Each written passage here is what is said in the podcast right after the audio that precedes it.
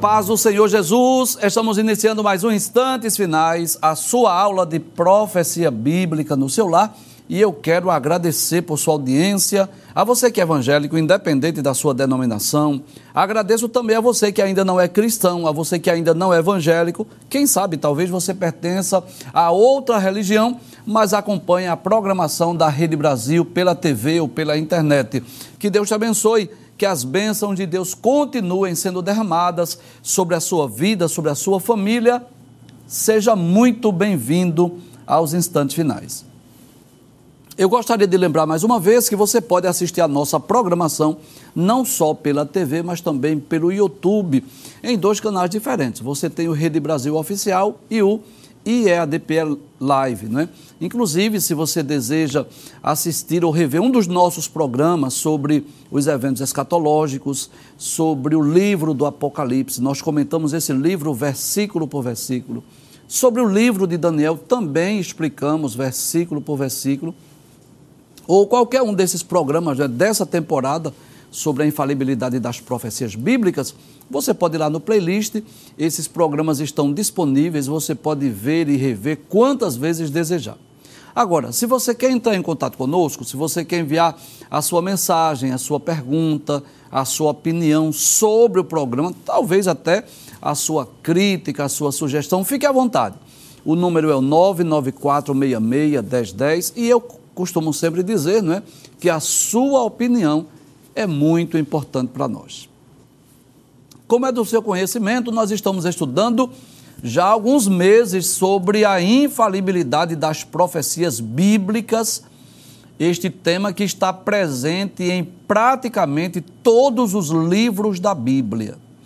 Essa é a verdade. Alguém pode até questionar sobre a veracidade da Bíblia Sagrada, pode até questionar sobre a inspiração, mas a verdade é que quanto mais nós estudamos o conteúdo profético das Escrituras, mais nós podemos comprovar que esse livro veio de Deus. Essa é a verdade. Era impossível que os escritores, que os profetas, que os apóstolos tivessem falado com tantas minúcias eh, as profecias bíblicas e elas se cumprirem na íntegra, não é? Se você está acompanhando diariamente o nosso programa, você sabe disso. Nós já comentamos aí dezenas de profecias bíblicas que já se cumpriram. Nós já estudamos dezenas né, lá dos livros do Antigo Testamento e eh, já demos início ao estudo das profecias do Novo Testamento, iniciando pelo Evangelho escrito por Mateus, que é o primeiro livro do Novo Testamento. Nós já estudamos duas profecias que eu considero assim muito importantes, né? Vamos recapitular? É, primeiro, nós estudamos aquela profecia que Herodes iria procurar Jesus, né, ainda quando criança, para o matar. Inclusive, nesse programa, traz a tela, por favor, nós explicamos aqui que isso não era só uma, uma ira de Herodes. Por trás disso havia uma, uma influência satânica, demoníaca, havia um interesse de Satanás para evitar que Jesus fosse à cruz do Calvário. E nós estudamos também uma outra profecia lá do capítulo 8, pode passar a tela por gentileza, quando Jesus disse, não é, prediz que muitos do Oriente e do Ocidente iriam entrar no reino dos céus, enquanto muito, muitos dos filhos do reino, eles ficariam de fora. Traz a tela, por favor. Inclusive, quando nós explicamos essa profecia, não é, nós explicamos também um pouco sobre a doutrina da salvação. E nós deixamos aqui bem claro que a, a salvação oferecida por Cristo, ela garante a salvação não só de judeus, mas também de gentios. Não era desejo de Deus salvar apenas a descendência de Abraão, Isaac e Jacó, mas pelo contrário, Jesus morreu por toda a humanidade. E nós, inclusive, é, fizemos menção aqui, mencionamos vários textos bíblicos que nos provam isso, né? que Jesus morreu pela humanidade, por todos os homens, todos os homens podem ser salvos. E também nós falamos sobre outro erro teológico, doutrinário, é que algumas pessoas pensam que o fato de ser judeu já garante a salvação, e isso não é verdade. É, o fato de ser descendente de Abraão, Isaac Jacó, claro, no Antigo Testamento era um grande privilégio mas não resta dúvida que a salvação é oferecida através da fé em Cristo. E para ser salvo, precisa crer em Cristo, tanto judeus quanto gentios. Ou seja, mesmo sendo judeu, descendente de Abraão, Isaac e Jacó, se não crer em Cristo, se não recebê-lo como um Salvador, a verdade é que essa pessoa não poderá ser salva.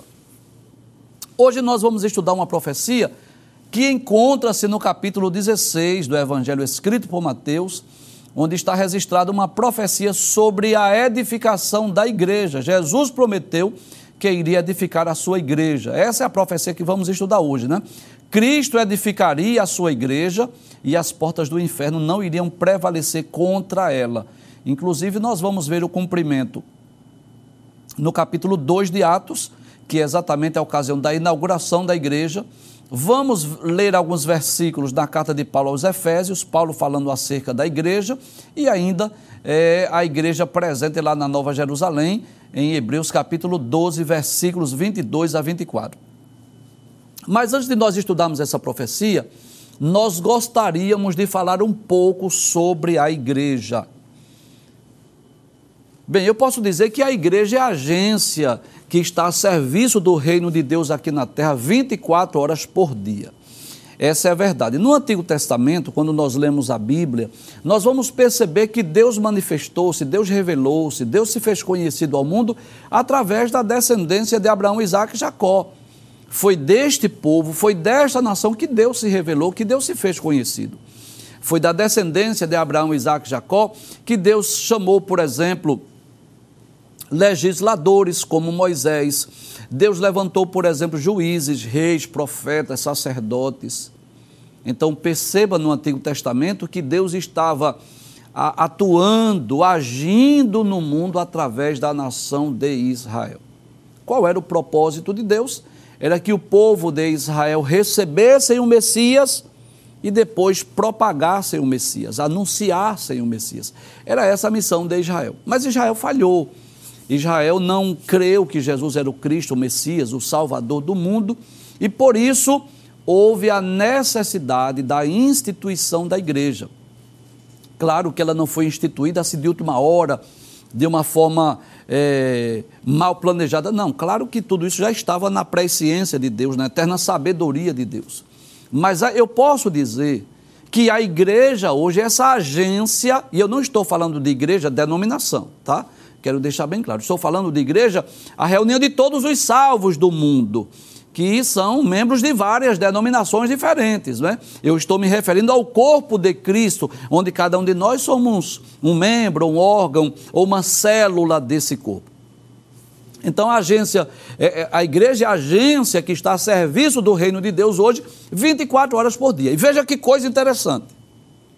Tudo que Deus faz hoje no mundo faz através da igreja. Praticamente tudo. Por exemplo, a pregação do evangelho. Quem salva é Jesus, mas quem prega somos nós, é a igreja que prega o evangelho. A edificação da igreja, o crescimento espiritual, é, através do estudo da palavra de Deus, por exemplo. Quem é que promove esse crescimento? É Deus, é Deus que dá o crescimento. Paulo disse isso. Eu plantei, Apolo regou, mas Deus deu o crescimento. Mas veja, quem é que planta? Quem é que é, é, rega a plantação? É claro que é a igreja. É através da igreja que Deus tem promovido é, meios de edificação. A adoração é feita através da igreja. As missões transculturais é feita através da igreja. As curas a grande maioria das curas divinas são realizadas através da igreja. É alguém que ora, alguém que impõe as mãos, alguém que expulsa a enfermidade na autoridade do nome de Jesus, é um, um ungido do Senhor, um obreiro da casa do Senhor que unge o enfermo, enfim. É claro que Jesus pode curar sem a intervenção humana, claro, mas a grande maioria das curas que existem no mundo hoje são realizadas através da igreja as libertações hoje. Jesus continua libertando os oprimidos do diabo e geralmente ele faz isso através da, da igreja. É alguém que vai lá e expulsa aquele espírito mal na autoridade do nome de Jesus. Então, eu posso dizer sem medo de errar que no antigo pacto, no antigo testamento, na antiga aliança, Deus agia no mundo através da nação de Israel. Hoje, no novo pacto, na nova aliança, Deus está agindo no mundo através da igreja, que é claro essa igreja hoje é composta de judeus e gentios. Não significa dizer que Deus desprezou a Israel, não. Ainda existem promessas que vão se cumprir na, na vida do povo judeu, promessas futuras, inclusive Jesus vai reinar sobre o mundo inteiro a partir de Jerusalém. Então Deus não desprezou, descartou Israel, não. Nem a igreja substitui Israel, também não. Israel continua a sua marcha, a sua trajetória, o povo judeu continua lá, habitando na sua pátria, na sua terra. Haverá um período da história que Deus vai voltar a sua atenção para Israel, principalmente durante o reinado milenial de Cristo, mas que hoje Deus continua agindo no mundo através da igreja, ou Cristo continua agindo através da igreja. E nós vamos falar exatamente sobre essa promessa que Jesus fez, que iria edificar a sua igreja. Inclusive, a gente vai falar hoje sobre quem é esta pedra, não é? Que alguns dizem que esta pedra é, é Pedro, outros dizem que a pedra é Cristo, como se ele tivesse apontado para si mesmo. Nós vamos ver o, que, o significado quando Jesus disse assim: sobre esta pedra eu edificarei a minha igreja. Então, vamos hoje falar sobre esta profecia e vamos ver o cumprimento desta edificação da igreja, da fundação da igreja, essa agência que está a serviço do reino de Deus 24 horas por dia, não só, é, me refiro só no Brasil, mas no mundo inteiro. Pode abrir a tela, por gentileza?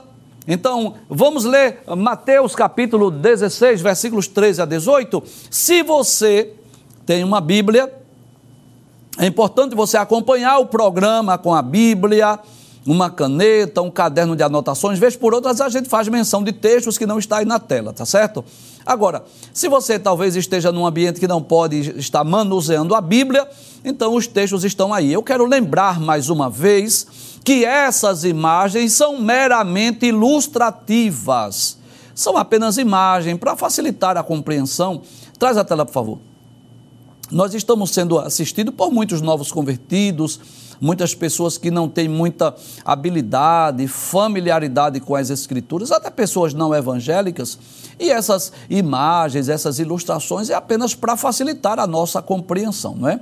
É claro que para pessoas mais maduras, pessoas que já têm mais experiências com as Sagradas Escrituras, talvez nem precise dessas ilustrações para poder entender o texto bíblico. Mas nós estamos sempre em comum acordo com a equipe de artes, procurando aí imagens é, para trazer uma ilustração melhor, para que além de você ler o texto, você possa visualizar as imagens mas o objetivo é só facilitar a sua compreensão. Abre a tela mais uma vez, São Mateus capítulo 16, versículo 13, diz assim: E chegando Jesus às partes de Cesareia de Filipe.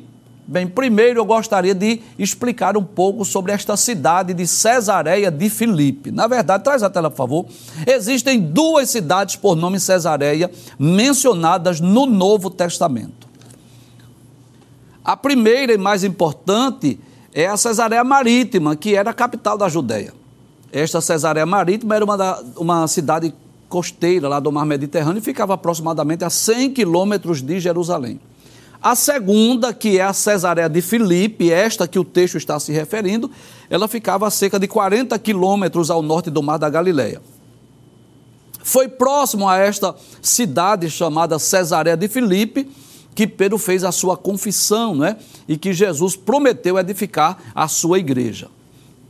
Então vamos voltar ao texto mais uma vez? E chegando Jesus às partes de Cesareia de Filipe, interrogou os seus discípulos, dizendo: Quem dizem os homens ser o filho do homem? Traz a tela, por favor.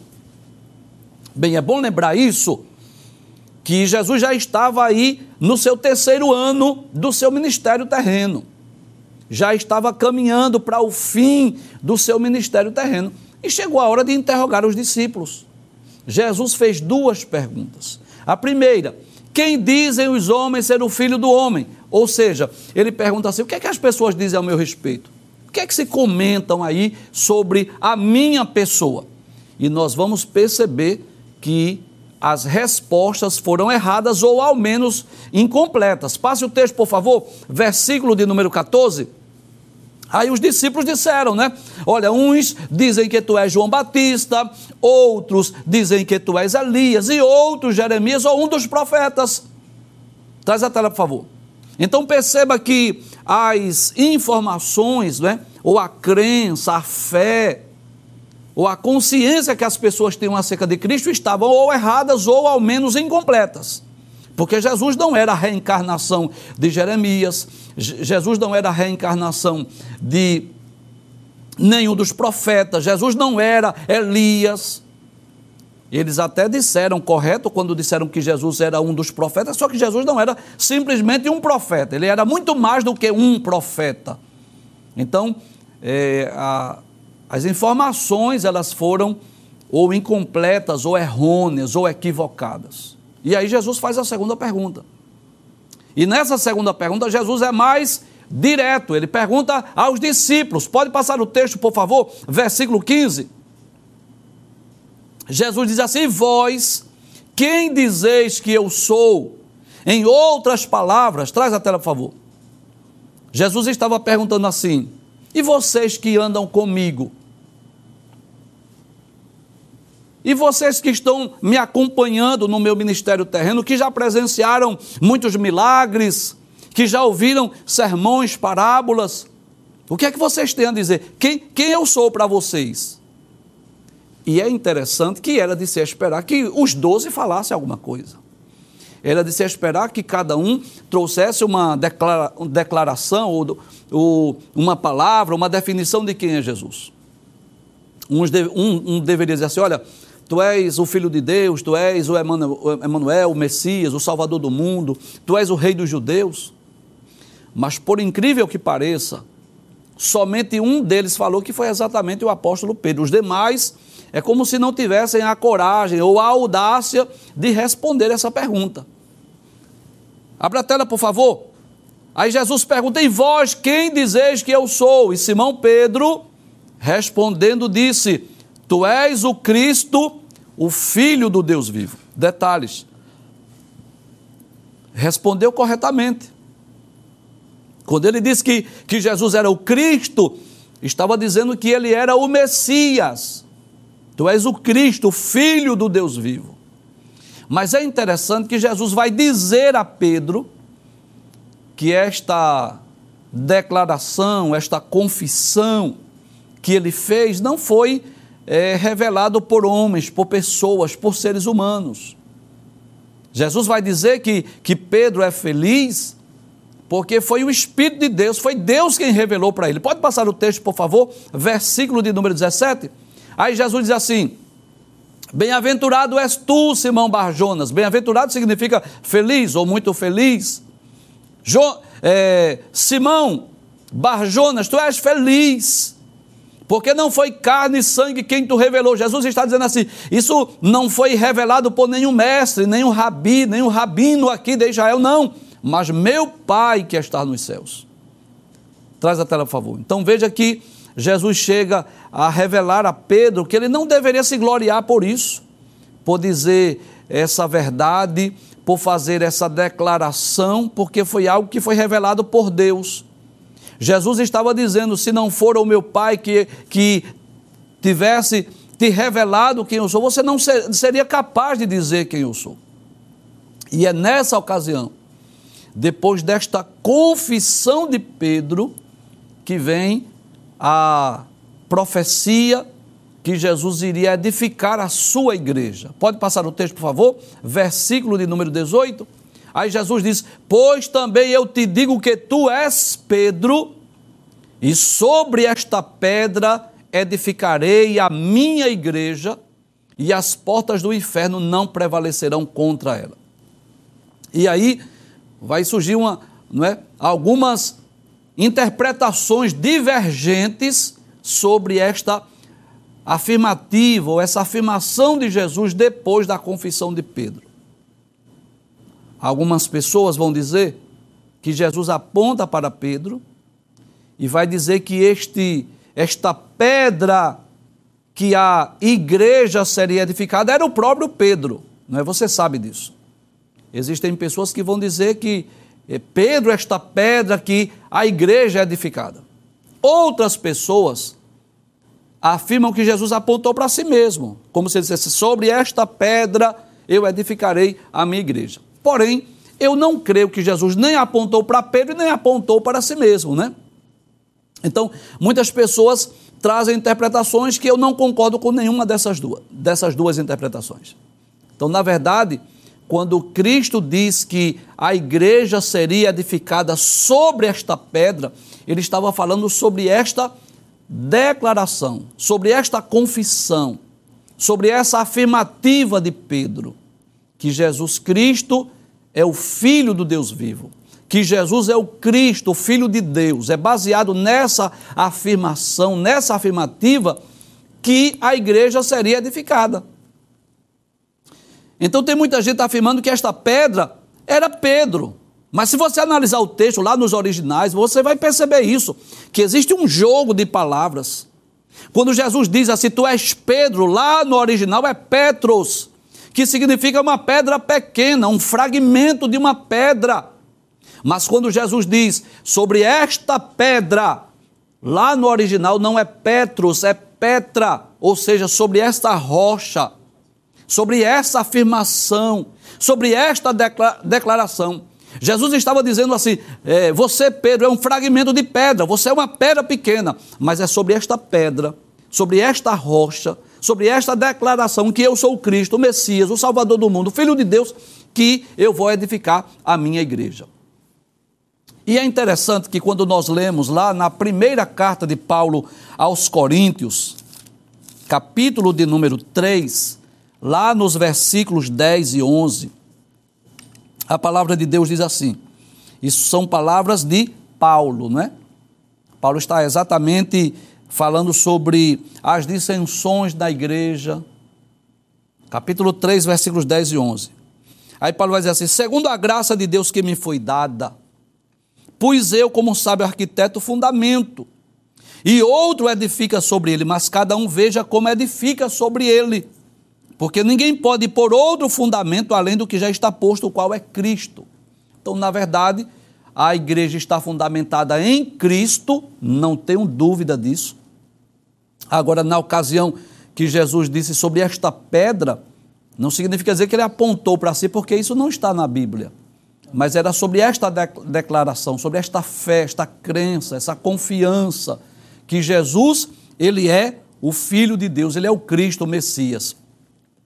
Inclusive, Pedro tem a, a convicção de que a igreja está fundamentada em Cristo, lá na primeira epístola, capítulo 2, versículo de número 4, Pedro diz assim: Chegando-vos para ele a pedra viva, reprovada na verdade pelos homens, mas para com Deus eleita e preciosa. Então, Pedro não pode ser esta pedra este fragmento de pedra. A igreja não pode estar edificada sobre o, o fragmento de uma pedra, mas a igreja está fundamentada numa rocha que é Cristo. Jesus é a rocha, é a pedra principal em que a igreja está fundamentada. Mas é interessante nós observarmos que Jesus faz uma declaração de que as portas do inferno não iriam prevalecer contra a igreja. Abre o texto mais uma vez. Veja o que Jesus diz.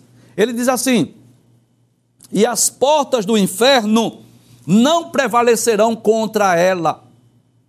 Traz a tela, por favor. Jesus já estava dizendo que esta igreja que seria edificada, o que significa dizer que ela ainda não existia até aquele momento. Jesus diz: Eu edificarei, é sinal de que ela ainda seria edificada. Mas Jesus já começa a declarar que essa igreja seria vitoriosa. Quando Jesus disse que as portas do inferno não iriam prevalecer contra a igreja, Jesus já estava dizendo: ninguém vai vencer a igreja, ninguém vai extinguir a igreja, ninguém vai sucumbir à igreja, ninguém vai superar a igreja, ninguém vai vencer a igreja. Eu posso dizer que a igreja é o único exército do mundo que já é vitorioso, falando de exército, é um exército que já é vitorioso antes mesmo da sua fundação. Que coisa interessante. Se você lê os grandes impérios, você vai perceber isso, que eles tiveram o período do surgimento, o período do apogeu e o período da queda. Isso aconteceu com a Síria, Isso aconteceu com o Egito, embora o Egito ainda exista como nação, mas não é mais aquela, aquele império mundial. Isso aconteceu com a Babilônia, isso aconteceu com os medos, com os persas, isso aconteceu com a Grécia, isso aconteceu com Roma. Todos esses impérios nasceram, surgiram, cresceram, tiveram seu período de apogeu, mas foram ou extintos ou ainda que existam como nações, já não são mais grandes impérios. A igreja continua viva, continua na sua marcha, caminhando, fazendo a obra de Deus, irá cumprir a sua missão, porque isso já foi predito por Jesus há cerca de dois milênios. É claro que quando Jesus diz as portas do inferno, que inferno aí é Hades, né? ele está falando também da morte, mas é claro que é, Jesus não estava dizendo que ela não seria perseguida, Jesus não está dizendo que ela não seria alvo de grandes perseguições. Não. A igreja, desde a sua origem, desde a sua fundação, foi alvo de grandes investidas por parte do reino das trevas, que sempre teve por intenção, por objetivo, deter a marcha da igreja, deter o avanço da igreja, impedir que a igreja continuasse a sua missão na terra. Essa é a verdade, mas a igreja segue a sua marcha de forma vitoriosa, cumprindo a ordenança, os mandamentos de Cristo, e irá permanecer fiel a Deus é, pelos séculos dos séculos. Dentre as muitas perseguições que a igreja enfrentou, eu poderia citar aqui algumas. Uma das maiores e mais terríveis foi a perseguição física, que começa já nos primórdios da igreja. Através é, dos líderes judeus, os escribas, os fariseus, os saduceus, que perseguiram, que insultaram os romanos a perseguir a igreja. E no decorrer dos séculos, milhares de cristãos foram mortos, foram queimados vivos, devorados pelas feras, jogados nas arenas, se tornaram tochas humanas. Roma, com a sua fúria, os imperadores romanos, desejaram exterminar o cristianismo. Nos primeiros séculos da, da era cristã, nos primeiros 200 anos da história da igreja, a igreja foi alvo de grandes perseguições. Mas, por incrível que pareça, Quanto mais a igreja foi perseguida, mais a igreja cresceu, se espalhou pelo mundo e manteve a sua pureza doutrinária. Ainda hoje, em muitos países do mundo, a igreja é perseguida. Em muitos países, não há liberdade de expressão, não há liberdade de culto, os cristãos não podem andar com a Bíblia, não podem pregar o Evangelho, estão é, cultuando a Deus em, em recintos fechados, em cavernas, às escondidas, e a mídia internacional não tem prazer de divulgar isso. Essa é a verdade. Essa é a verdade. Se, se alguém espanca um animal, se alguém espanca um cachorro, não que eu esteja apoiando esse ato, não que eu esteja apoiando. Mas se alguém espanca um animal, um cachorro, aí sai na mídia internacional. O mundo inteiro vai se abalar com a morte ou o espancamento de um animal. Mas a verdade é que existem milhares de cristãos hoje sendo perseguidos no mundo inteiro e a mídia internacional não tem prazer de divulgar isso. O site Missões Portas Abertas, você vai lá e, e faz essa pesquisa e você vai perceber que é uma realidade. A igreja continua sendo perseguida hoje. Mas não foi só a perseguição física, houve a perseguição doutrinária. Centenas de heresias surgiram na história da igreja, principalmente sobre a pessoa e a obra de Cristo. Quantas heresias! Quantos falsos ensinos já foram ensinados no decorrer da história da igreja? Heresias que duvidaram da encarnação de Cristo, da divindade de Cristo, heresias contra a doutrina da Trindade, contra a obra salvífica de Cristo. Essa é a verdade.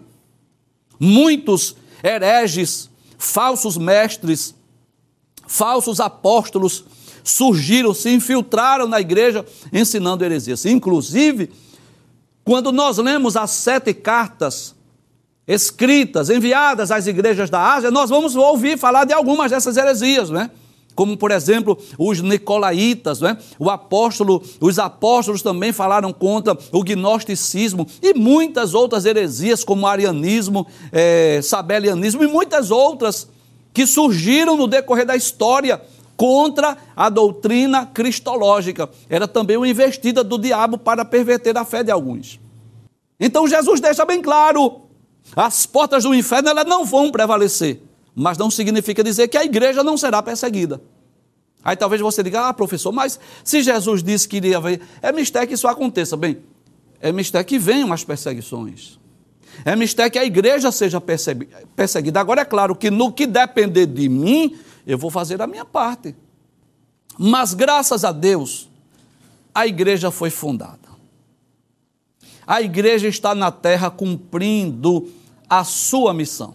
E nada ou ninguém pode deter o avanço da igreja.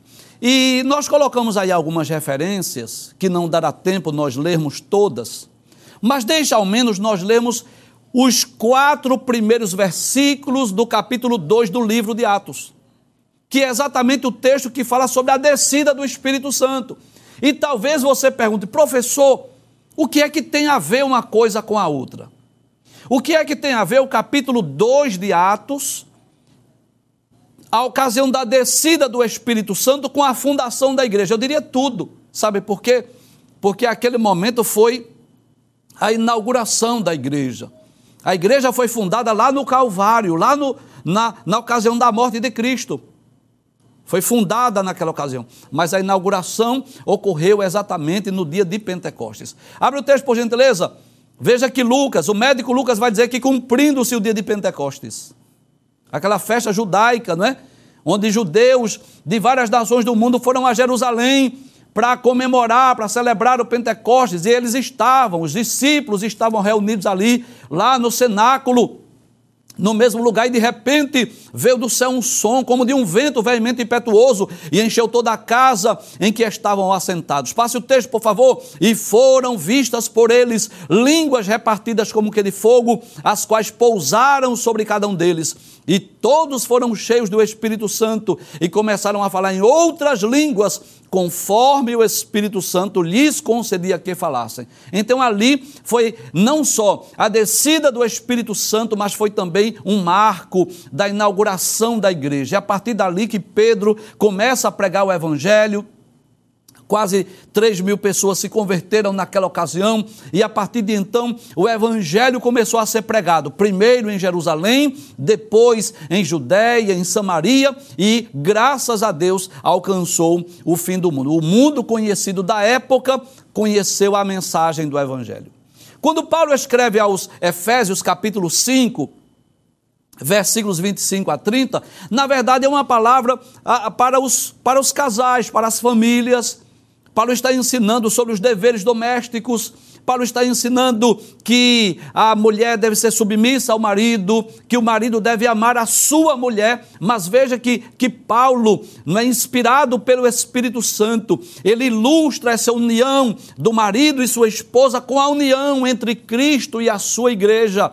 Por isso que eu quero citar esse texto, não para falar aqui necessariamente sobre casamento, sobre matrimônio, não para falar necessariamente sobre deveres domésticos, mas para falar sobre Cristo e a sua igreja. Passa o texto, por favor, Efésios capítulo 5, versículos 25 a 30.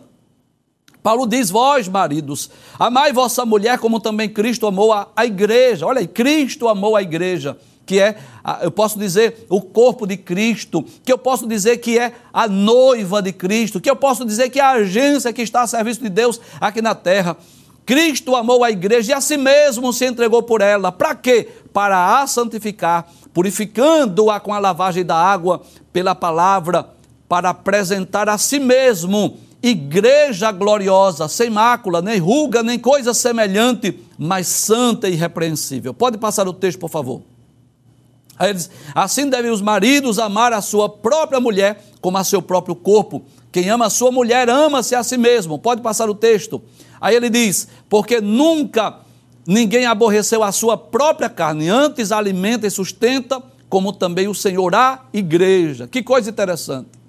Assim como você alimenta e sustenta a sua carne, o seu corpo físico, Paulo está dizendo: Cristo, o Senhor, Ele alimenta, Ele sustenta a sua igreja. Aí Paulo diz: porque somos membros do seu corpo. Então, o que é a igreja hoje? A noiva de Cristo, o corpo de Cristo. Para concluirmos, Hebreus capítulo 12, versículos 22 a 24 onde o escritor aos Hebreus diz assim: Mas chegastes ao Monte Sião, a cidade do Deus vivo, a Jerusalém celestial e aos muitos milhares de anjos, a universal assembleia e igreja dos primogênitos. Olha aí a igreja, né? Lá no final de tudo, na história. Olha aí, lembra que eu disse isso? Que a igreja é o único exército do mundo que desde a, ou antes mesmo da sua fundação já é vitorioso, né?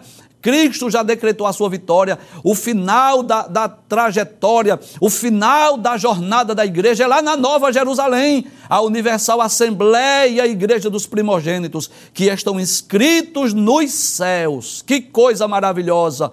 Ah, os nossos nomes estão escritos, inscritos nos céus e a Deus, o juiz de todos, e aos espíritos dos justos aperfeiçoados, e a Jesus, o mediador de uma nova aliança, e ao sangue da aspersão, que fala melhor do que o de Abel. Então eu posso dizer, sem medo de errar, que esta profecia já se cumpriu. Jesus disse: Eu edificarei a minha igreja. Fundou-a, edificou-a lá no Calvário. Foi inaugurada no dia de Pentecostes. Já a igreja já tem uma jornada de dois milênios, dois mil anos de história que a igreja está na terra cumprindo a sua missão. E o final da trajetória, da história da igreja. Se você me perguntar, professor, o que vai acontecer com a igreja no futuro? A igreja irá morar para sempre, pelos séculos dos séculos, na nova Jerusalém. Até o próximo encontro, se Deus assim nos permitir a paz do Senhor Jesus. Não esqueça, nós estamos nos instantes finais.